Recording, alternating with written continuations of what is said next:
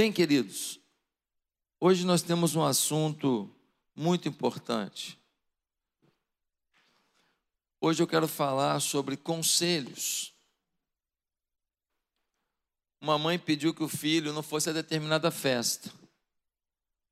O filho falou: ah, não enche. Aquela mãe carinhosa ouviu um filho falar dessa maneira com ela e saiu triste.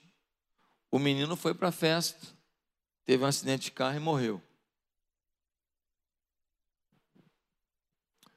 Um pai disse para uma filha para não casar com um rapaz que ela já amava. O pai disse: Esse menino não é boa bisca, não é boa coisa, você vai se arrepender. A menina disse: Se meu pai está dizendo, algum motivo deve ter. E ela desmanchou o namoro, gostando. Tempos depois, descobriram tanta coisa daquele rapaz e aquela menina disse: É, meu pai tinha razão. E por causa disso, eu não vou sofrer. Alguns conselhos são atendidos, alguns conselhos não são atendidos. Conselhos são muitos todos os dias. Em tempo de redes sociais, nós temos milhões e milhões de conselhos disponíveis sobre todos os assuntos, todos os dias, sim ou não? Todos os dias. E cada um apresenta os seus argumentos como se fosse a maior verdade. Conselhos salvam, mas também matam. Conselhos abençoam, mas também amaldiçoam. Conselhos resolvem, mas também destroem. E hoje eu quero falar sobre esse tema. Conselhos que te destroem. Nós precisamos estar atentos para que os conselhos nos construam, nos abençoem e não nos destruam. Por isso eu quero ler com você um texto que fala sobre conselho. 1 Reis, capítulo 12, do versículo 1 ao verso 20. 1 Reis 12, primeiro livro de Reis, 12.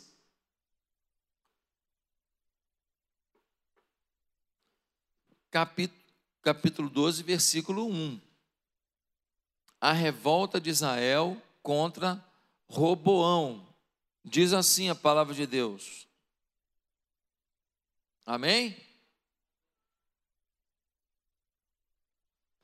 Roboão foi a Siquém onde todos os israelitas tinham se reunido para proclamá-lo rei. Assim que Jeroboão, filho de Nebate, que estava no Egito para onde tinha fugido do rei Salomão, soube disso, voltou de lá. Depois disso, mandaram chamá-lo. Então ele e toda a assembleia de Israel foram ao encontro de Roboão e disseram: Teu pai colocou sobre nós um jugo pesado, mas agora diminui o trabalho árduo e esse jugo pesado, e nós te serviremos. Roboão respondeu: Voltem a mim daqui a três dias. Então o povo foi embora. O rei Roboão perguntou às autoridades que haviam servido ao seu pai Salomão durante a vida dele: Como vocês me aconselham a responder a este povo? Eles responderam: Se hoje fores um servo desse povo e servi-lo, dando-lhe resposta, uma resposta favorável, eles sempre serão teus servos. Robão, contudo, rejeitou o conselho que as autoridades de Israel lhe tinham dado e consultou os jovens que haviam crescido com ele e estavam servindo. E o estavam servindo. Perguntou-lhes: Que conselho vocês me dão? Como devemos responder a este povo que me diz: Diminui o jugo que teu pai colocou sobre nós. Os jovens que haviam crescido com ele responderam: A esse povo que te disse, teu pai colocou sobre nós um jugo pesado, torna-o mais leve, dize: Meu dedo mínimo é mais grosso do que a cintura do meu pai. Pois bem, meu pai lhes impôs um jugo pesado, eu o tornarei ainda mais pesado Meu pai os castigou com simples chicotes, eu os castigarei com chicotes pontiagudos. Três dias depois, Jeroboão e todo o povo voltaram a Roboão, segundo a orientação dada pelo rei. Voltem a mim daqui a três dias. E o rei lhes respondeu asperamente, rejeitando o conselho das autoridades de Israel, seguindo o conselho dos jovens, e disse: Meu pai lhes tornou pesado o jugo, eu tornarei ainda mais pesado. Meu pai os castigou com simples chicotes, eu os castigarei com chicotes pontiagudos. E o rei não ouviu o povo, pois esta mudança nos acontecimentos vinha da parte do Senhor, para que se cumprisse a palavra que o Senhor havia falado a Jeroboão, filho de Nebate, por meio de, do Silonita Aías.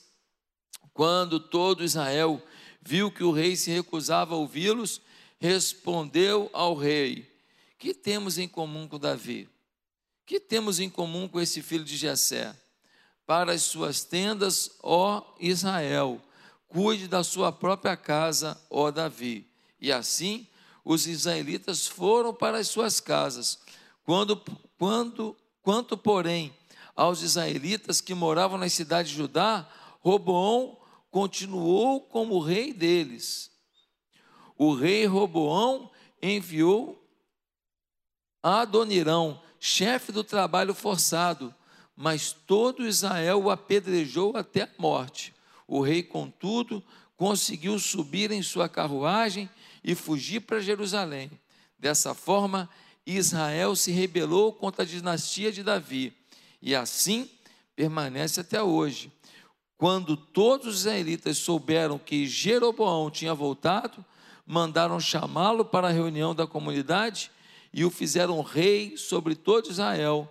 Somente a tribo de Judá permaneceu leal à dinastia de Davi. Gente, esse texto é muito interessante. O que está acontecendo aqui? Um conselho. O que é um conselho?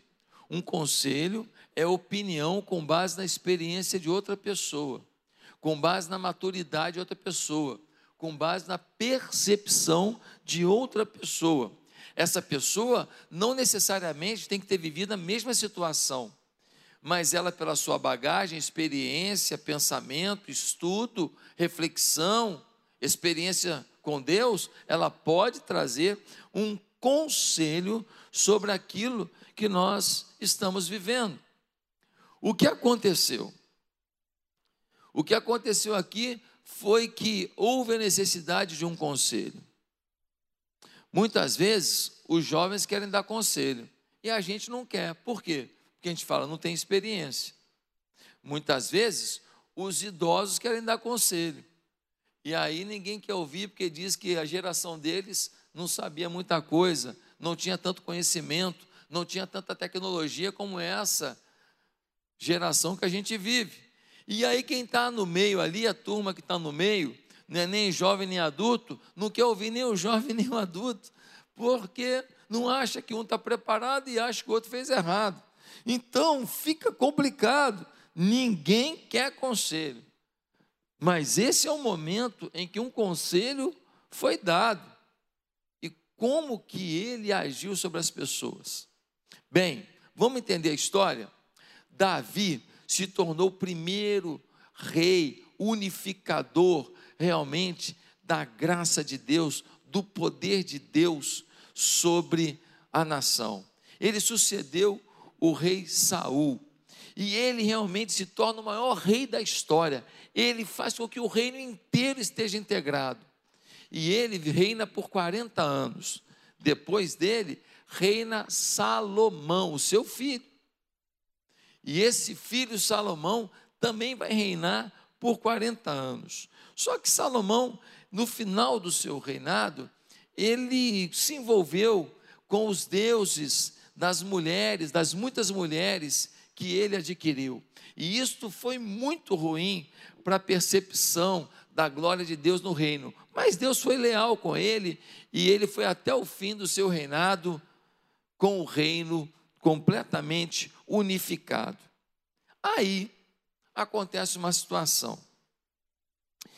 ele percebeu um jovem muito preparado chamado Jeroboão. E ele tinha trazido, Salomão tinha trazido Jeroboão para ser um grande administrador do seu reino. Depois de um tempo, o Jeroboão encontrou com um profeta chamado Aías. E o profeta estava com uma veste muito bonita.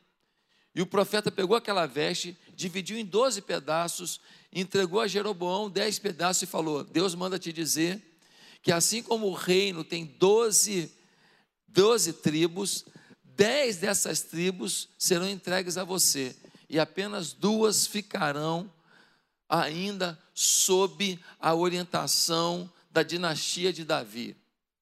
O reino será dividido. Se prepare para isso. Jeroboão ficou na dele, ouviu a profecia. As vestes ele recebeu dez pedaços, profeticamente seriam dez tribos, apenas duas ficariam ainda debaixo da linhagem de Davi. Só que Salomão, percebendo que Jeroboão estava diferente, ele tenta matá-lo e Jeroboão foge para o Egito e fica lá até a morte de Salomão. Ele não se rebela contra Salomão. Veja o detalhe. E ele não é um homem temente a Deus. Não, não é, mas ele respeitou o rei. Finalmente Salomão morre. Quando Salomão morre, quem assume o reino? Roboão. Roboão vai para onde? Vai para Siquém. Porque é o local onde vai ser feita a coroação do rei. Ele chega lá com representantes do povo e fala com Roboão: Roboão, queria te falar uma coisa. O teu pai pegou muito pesado com a gente. O povo sofreu muito. Os impostos foram muito caros. Foram 40 anos de contribuição para a construção do templo com Davi. E mais 40 anos de contribuição para o templo e construção do templo com teu pai. São 80 anos de impostos pesados. Baixa a guarda, alivia esse povo. O povo está vivendo uma fase mais difícil. Roboão vira para Jeroboão, aquele ex-administrador do reino, que trabalhava com Salomão, e fala: Me dá três dias. Então Roboão vai até os anciãos que assessoraram Salomão e fala: O que vocês acham que eu devo fazer? Devo aliviar para o povo? Os anciãos, os homens experientes dizem: Claro. Se você aliviar esse povo, mostrar carinho pelo povo agora, esse povo vai te servir durante todo o teu reino. Aí ele, ah, tá bom. Só que aí, o Roboão, quando está para assumir o reino, ele levou os parça. E os parças já eram um problema naquela época. E um problema de muita gente aqui que também tem seus parça. Aquele povo que fica urubuzando ao teu redor, não contribui em nada para a tua fé, para a tua caminhada com Deus e dá pitaco na tua vida e prejudica muita coisa na tua história. E aí os amiguinhos dele que foram criados com ele, chegou para os moleques lá, falou: "E aí, que vocês acham que eu devo fazer? O povo pediu para dar uma aliviada. E os parça falaram: fala para eles que o teu dedo mindinho é mais grosso que a cintura do teu pai.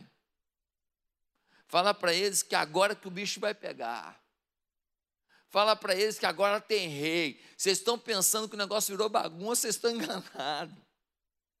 Fala para eles que aqui tem rei, que aqui quem manda é você. E fala para eles que se eles viram um chicote, que agora vão ver um chicote com pontas, com coisas pontiagudas, que agora o bicho vai pegar. Roboão gostou de qual conselho? O conselho da humildade ou o que ressaltava a sua arrogância? O que ele se humilhava ou o que ele dizia? Comigo mesmo. Qual que ele gostou? Aqui já tem um princípio o conselho dos parças, o conselho dos tolos, às vezes encontra tolice dentro da gente. O conselho dos tolos ressalta o que há de ruim na gente. E a gente gosta. Gente, esse conselho vem, e aí Jeroboão volta três dias depois, com alguns líderes do povo, e chega lá, e aí, Robão, O que, que a gente fala para o povo? Dá para dar uma aliviada? O povo vai te servir por todo o teu reino. Ele fala: Jeroboão, bota uma coisa na tua cabeça. Quem está aqui é Roboão. Tira o teu gero e lembra, Roboão. E o Roboão, meu irmão, não vai dar mole. Avisa para eles que o dedinho mindinho aqui é mais grosso que a cintura do meu pai. A coisa vai ficar é feia. Jeroboão grita? Não. Jeroboão discute? Não. Cuidado. Muitas vezes o silêncio de uma pessoa pode significar o teu maior problema. Às vezes a gente vai aprontando, vai fazendo certas coisas e a pessoa está calada. Ela está calada não é porque ela está concordando, ela está calada porque ela não está acreditando que você está dizendo isso ou fazendo isso. Fala, não é possível. E aquilo está acabando com ela por dentro. Às vezes o silêncio de uma esposa, o silêncio de um esposo, não significa concordância.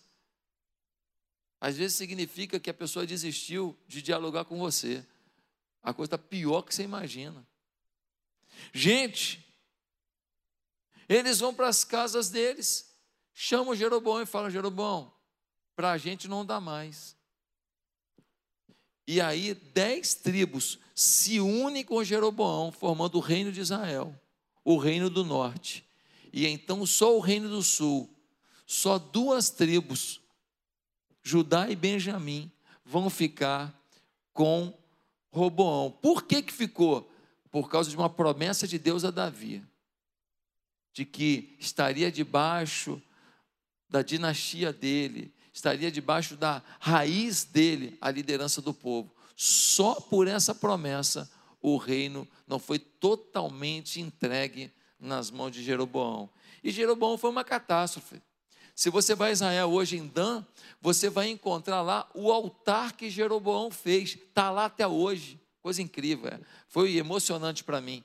Está lá até hoje o altar que Jeroboão fez em Dan, para quê? Para o povo não ir a Jerusalém no templo adorar. Então ele fez uns bezerros de ouro e botou o povo para adorar ali em Dan, no reino do norte. E dessa maneira o povo não ia até, até Jerusalém, no templo de Deus, para não ter contato com a fé genuína de Deus e então, de repente, querer voltar para a dinastia de Davi. Então Jeroboão teve uma estratégia: vou fazer um Deus para eles aqui. E o povo aceitou, e houve muito problema no reino de Israel. Gente, diante dessa história, que conselhos a gente tem aqui? Que cuidados que a gente deve ter com os conselhos para não destruir a nossa vida? Primeiro, não fale do que não se preparou para falar. E não dê ouvidos a quem não se preparou para falar. Pode parecer bobinho o que eu estou falando aqui, mas é de uma profundidade absurda.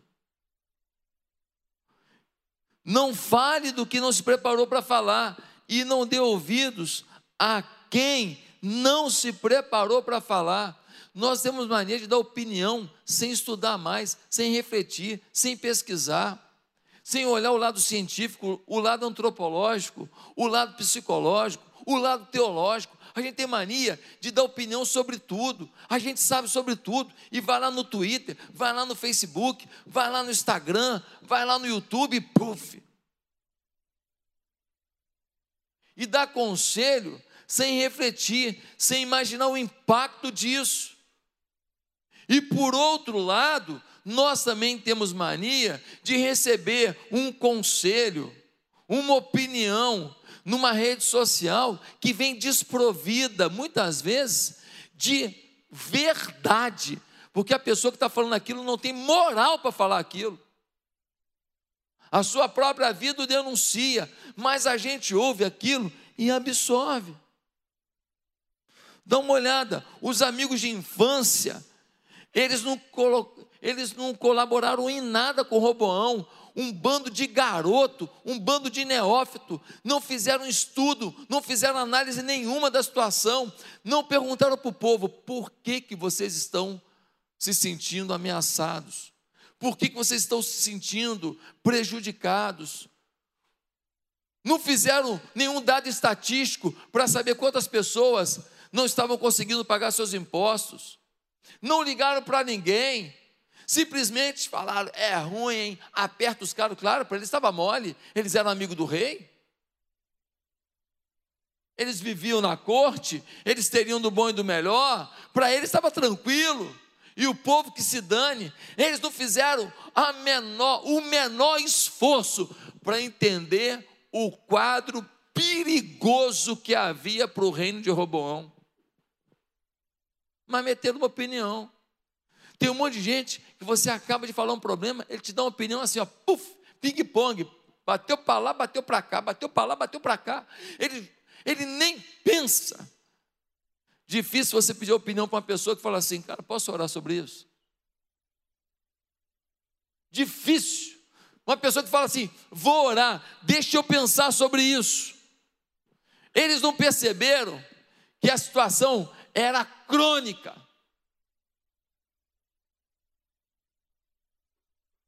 E tem muita gente aqui que está recebendo muita opinião, muito conselho, de gente que não tem menor, menor análise, menor dedicação em entender o que realmente você está vivendo e precisa viver. Vamos lá, vamos ao assunto da semana. Uma menina de 10 anos grávida. Já rolou um xiii. Uma menina de 10 anos grávida. E aí a questão é: aborta? Vamos abortar, né? Porque um, um absurdo uma menina ser abusada. E ela já era abusada por quatro anos. Desde os seis anos de idade que ela era abusada. E eu vi um vídeo do abusador dizendo: Ó, oh, não era só eu, não. O avô também abusava. E mais um filho do avô. Eu vi esse vídeo. É muito triste, não é? É revoltante, não é? Meu lado humano não lida bem com isso. O seu lida? Também não. Qual é a tendência da gente? Dar uma opinião com base em quê?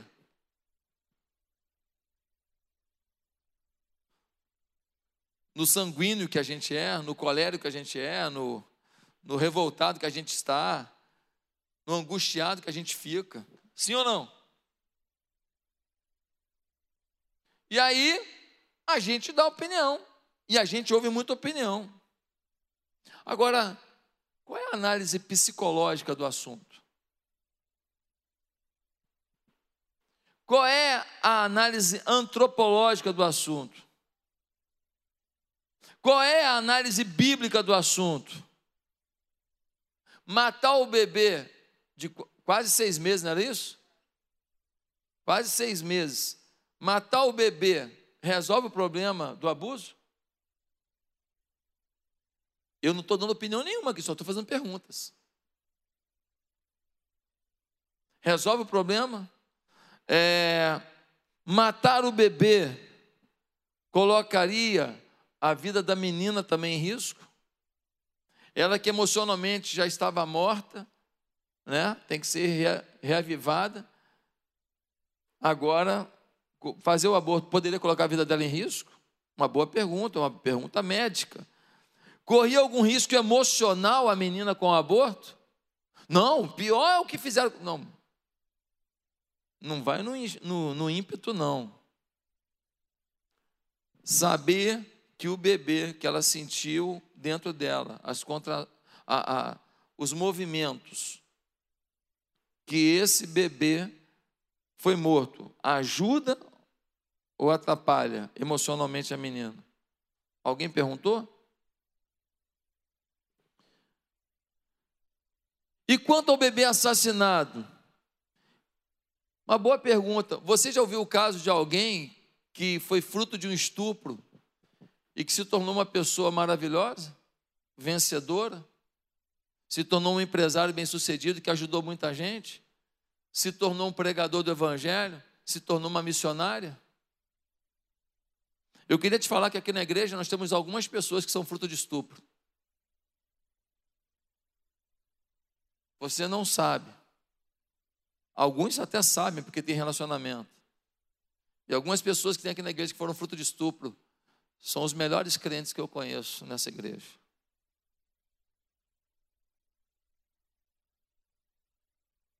Pastor, qual a sua opinião? Preciso? Se essas pessoas que a gente viu serem geradas de uma maneira equivocada tivessem sido mortas, o que elas seriam? Mais uma estatística. E não a bênção que elas são hoje. Mais uma pergunta: cabe a nós decidir sobre a vida?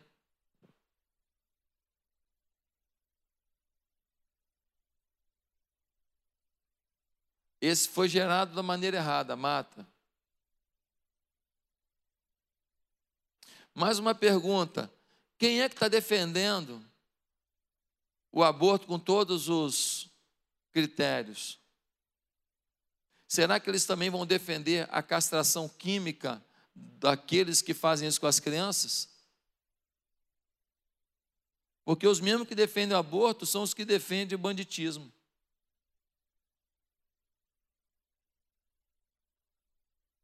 Para a criança inocente, morte para o ofensor violento, alívio. Tem uma coisa errada nessa, nessa matemática aí. Está vendo como você não precisa concordar comigo, não, e eu, nem eu vou brigar com você por isso, eu respeito sua opinião. Mas está vendo como algumas perguntas fazem a gente falar: epa, não dá para acreditar em tudo do jeito que vem, e copiar tudo do jeito que vem, e fazer tudo do jeito que orienta ou não? Pastor Josué, mas você não fica revoltado?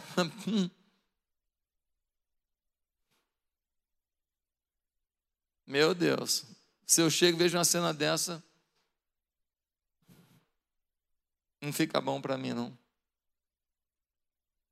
Mas entre a minha percepção, a minha emoção, a minha experiência, o meu traço de personalidade e a verdade, às vezes tem uma distância. E é isso que você precisa entender. Que você não pode dar opinião com base no sentimento e na emoção do momento, e nem ouvir opinião de gente que não estudou, não se preparou, não arquitetou, não planejou, não buscou fontes para depois dar opinião. Só esse conselho aqui pode mudar a sua história daqui para frente. Só esse conselho aqui pode mostrar para você que tem uma giringonça conselheira na tua vida, que está atrapalhando o teu sucesso, que está travando o teu desenvolvimento, que está gerando crenças negativas na tua mente, bloqueando a tua visão, bloqueando o teu desempenho, bloqueando a tua criatividade, bloqueando o teu crescimento e a tua vitória. Quem está me entendendo? Segundo lugar, que cuidados devemos ter com os conselhos? Não ignore que os conselhos sábios podem significar prosperidade. Não ignore que os conselhos sábios podem significar prosperidade. Prosperidade, explico, é muito mais que dinheiro. Prosperidade é um sentido de vida, um sentido de realização. Prosperidade é, é, ter significado, é descobrir qual é a sua relevância, é potencializar a sua relevância e fazer com que notem a sua relevância. Todos nós temos algo relevante a mostrar ao mundo. Todos nós temos algo relevante a revelar às pessoas ao nosso redor. Precisamos descobrir a nossa relevância e não achar que nós estamos taxados para ser um ninguém, um nada, um zero à esquerda. É mentira. Todos temos uma relevância, mas aí você tem que descobrir. Você tem que se ver na relevância que Deus te deu. E a partir daí você tem que potencializar a tua relevância você tem que fortalecer, você tem que se amparar, estudar, se preparar, ouvir pessoas, buscar a Deus sobre isso, potencializar a tua relevância e finalmente fazer com que as pessoas sejam atingidas por ela, que as pessoas percebam, que as pessoas sejam nutridas, que as pessoas cresçam a partir da relevância que você revela ao mundo. Agora, querido, conselhos sábios te levam para essa prosperidade. Dá uma olhada no que aconteceu. Teve um conselho de quem? Dos anciãos. Quem eram os anciãos? Os caras que conviveram com Salomão. Quem era Salomão? O homem com a maior sabedoria na terra. O cara que escreveu o livro de Provérbios. O cara que escreveu Eclesiastes. O cara que sabia muita coisa sobre sabedoria. Eles conviveram, eles viram o que deu certo, o que não deu. Eles viram qual foi o ponto de inflexão em que Salomão saiu de uma vida de sabedoria, prosperidade, conquista, sem guerra. Salomão ia conquistando as coisas sem guerra, só na articulação, só na sabedoria. E aí eles veem o ponto de inflexão, quando Salomão, ele começa a perder o foco da sabedoria, porque o princípio da sabedoria é o temor ao Senhor. Meus amados, esses conselheiros de Salomão, eles sabiam o que estavam dizendo e disseram para Roboão: Roboão, baixa a bola. Robão, alivia, alivia para o povo. O povo não aguenta mais, cara. 80 anos de imposto pesado para a construção do templo. O templo está pronto, não precisa mais desse negócio todo. Cara, já tem dinheiro demais o reino. O reino é forte. Vamos devagar para o povo se alegrar. Deixa o povo ter os 600 reais para a economia girar. Senão vai quebrar o sistema todo. Vamos lá. Mas aí, queridos, infelizmente, o Roboão não pensou em quem seria afetado pela decisão dele, como as pessoas iam refletir e como que elas iam reagir à posição dele. Ele não pensou quem tinha interesse que ele fosse tão ruim assim com o povo. Roboão não pensou em nada, ele ignorou a opinião dos anciãos. Eu queria te dar um conselho. Quem quer um dever de casa? Simples. Pega uma folha de papel, faz umas bolotas assim, ó. Em cada bolota, escreve o nome das pessoas que têm uma relação direta com você seus familiares diretos, seus empregados, seus, seu patrão. Bota ali as pessoas que têm uma relação direta. Quando você tiver um assunto sério a, a resolver, quem tem relação direta com esse assunto? Escreve umas bolotas assim. Depois, do lado dessa bolinha que tem o nome da pessoa envolvida naquele assunto que você vai resolver, escreve assim do lado. Como vai reagir? Escreve do lado assim: qual o impacto disso na vida dessa pessoa? Tem algo a mais que eu posso fazer para minimizar problema? Tenta escrever do lado. Então eu tenho um problema, eu tenho uma bolota porque vou, isso vai impactar minha mulher e vai impactar meus filhos, tá? Ou então isso vai impactar meu funcionário A, B e C, tá? Escreve do lado. Como que ele vai reagir? Se eu posso amenizar essa situação, o que que, o que que, o que está envolvido nisso? Escreve. Te ajuda nesse gráfico a refletir. Fala, cara, é melhor não tomar essa decisão, não, porque o, o buraco é mais fundo do que eu imaginava. O problema que pode gerar, se eu não tiver uma carta na manga para gerenciar o problema que eu vou gerar, então eu posso, eu tenho que fazer isso, eu vou fazer, mas eu tenho também de prover isso, porque senão eu não vou ter uma contrapartida para contrabalançar a coisa. Então você reflete numa solução melhor. Quem está me entendendo? Amém? Você não pode deixar de fazer esse gráfico. Problema, ação a ser tomada, envolvidos, repercussão sobre a vida de cada um. O que eu posso fazer para diminuir os problemas na repercussão sobre cada um? Às vezes não tem o que fazer, às vezes tem. Queridos, Provérbios 11, 14. Não havendo conselhos sábios, o povo cai, mas na multidão de conselhos a segurança. Provérbios 15, 22. Onde não existe conselho, fracassam os bons planos, mas com a cooperação de muitos conselheiros há grande êxito. Querido, não ouvir conselhos revela o tamanho da nossa vaidade. Não ouvir conselhos nada mais é que aferir o número do tamanho da nossa vaidade. Conselhos bons podem gerar prosperidade. Em último lugar, que, com, que cuidados temos ter com os conselhos para que não nos destruam? Aprenda a consultar a Deus. Parece uma frase tão bobinha, talvez a frase mais significativa que a gente pode ter. A gente não consulta a Deus, não. A gente pede para Deus abençoar. Entre pedir para Deus abençoar uma coisa e a gente consultar a Deus, tem uma distância absurda. Pedir para abençoar e falar: Senhor, abençoa isso que eu estou decidindo.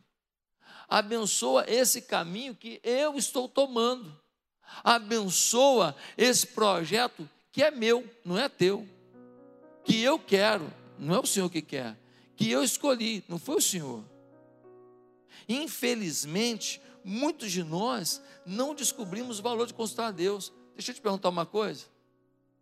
Em que momento aqui você viu Roboão falando com Deus? Falou com os anciãos, falou com os amiguinhos dele, só não consultou Deus. Deus confirmaria o que disse, o que disseram os anciãos. Quando eu ouço alguns conselhos, quem tem a palavra final? Deus no nosso coração. Quando você começa a consultar Deus para as coisas, você vai desenvolvendo essa dinâmica relacional. Você vai aprendendo que Deus fala. E a melhor maneira dele falar não é uma voz que vem do céu, eis que te digo, e nem é o profeta de aluguel, porque o profeta de aluguel é aluguel mesmo.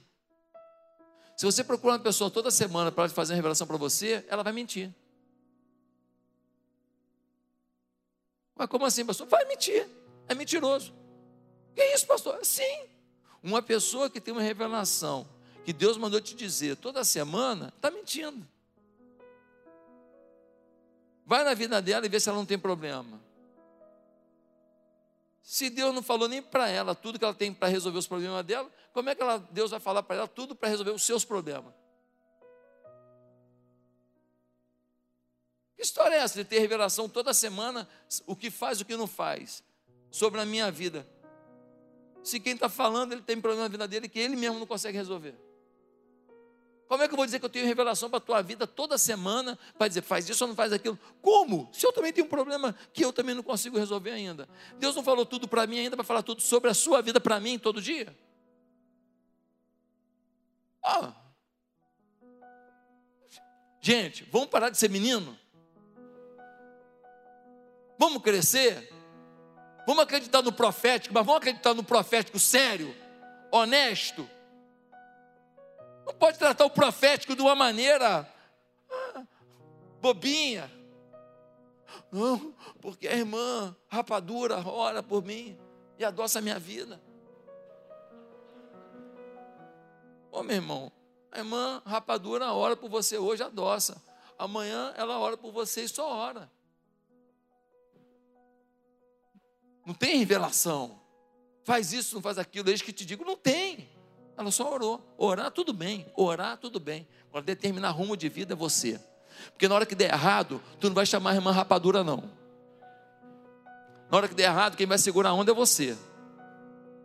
Que nem a menina que casou com um cara que foi a revelação de não sei quem. O cara tinha um bafo do caramba, mas ela achou que Deus ia curar. Casou com um cara com bafo, que ela não gostava. Sério, tô falando sério. Aí o bafudo, agora com a máscara, ele está quase morrendo, envenenado. cara com a máscara agora. Imagina. Ela não gostava do cara, não tinha vontade de beijar o cara, mas casou, por causa de revelation. revelation. Isso não é revelação, cara. Isso é tormento. Isso é maldade. Lembra de Maria, irmã de Marta de Lázaro? A Marta estava lá fazendo as coisas lá e ela ficava aos pés de Jesus. Quando a Marta falou, pô, tira a Maria daí para ela vir me ajudar a lavar a louça aqui da, da lasanha. Jesus falou, Marta, pô, tem hora para tudo. Maria escolheu a melhor parte, e essa não lhe será tirada. O que, que Jesus estava dizendo? Que a Marta não era importante? Não, ele gostava da comida lá. Ah, ele gostava, Jesus gostava, ele ia sempre lá comer.